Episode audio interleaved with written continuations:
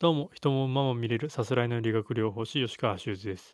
今日は、えっと、受験に関して述べたいかなと思います。え今週末センター試験がありまして、えっと、アメブロの方では、まあ、受験って何のためにするのかっていうところで、まあ、人生の確率、選択肢を増やしたり、その確率を高めるために受験をすると今は思ってます。まあ、お医者さんになるには医学部に進むで医学部に進むにはやはりある程度進学校にいなければならないかなというところですね。まあ当然どこの高校に行ってもどの大学に行くっていうのもやっぱり自由なんですけどもまあ確率の問題から言うと、まあ、進学校に行った方が医学部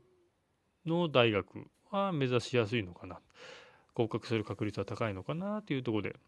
受験というのは人生の選択肢を増やしたりあるいは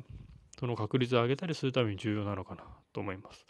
でその受験の受験勉強について今ふと思ったことを述べたいかなと。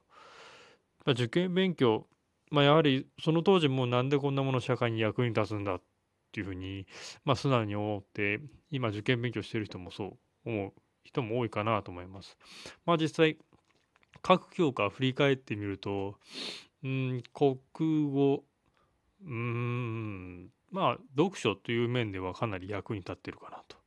まあ、国語がないとなかなかね、文章も読めないですし、今私、趣味で読書もしているので、その点では国語というのは役に立ってるかな。ま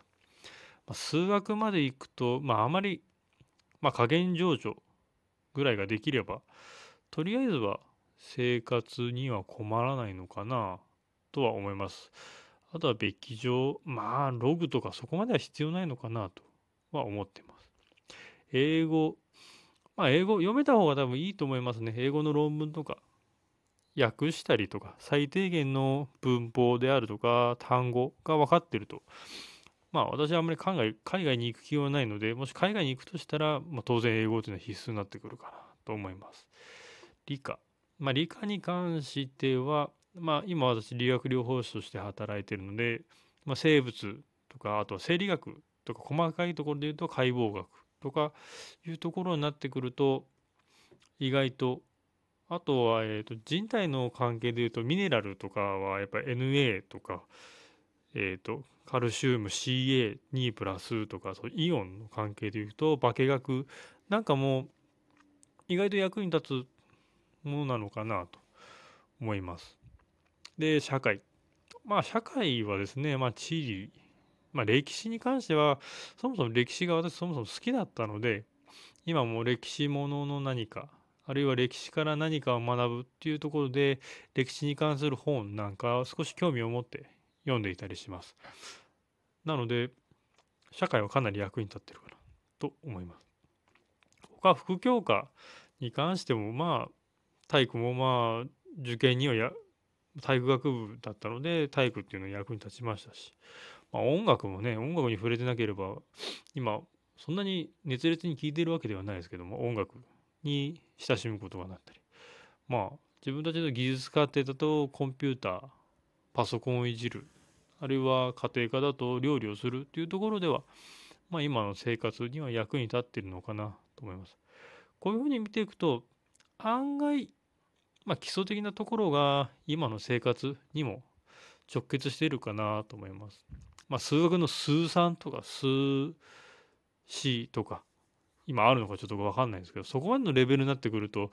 まあちょっとかなり専門的なあるいは受験対策的なところになってくるのかなと私の頭ではそれぐらいしかちょっと分からないですね。だからもしかすると受験勉強の中その当時はあまり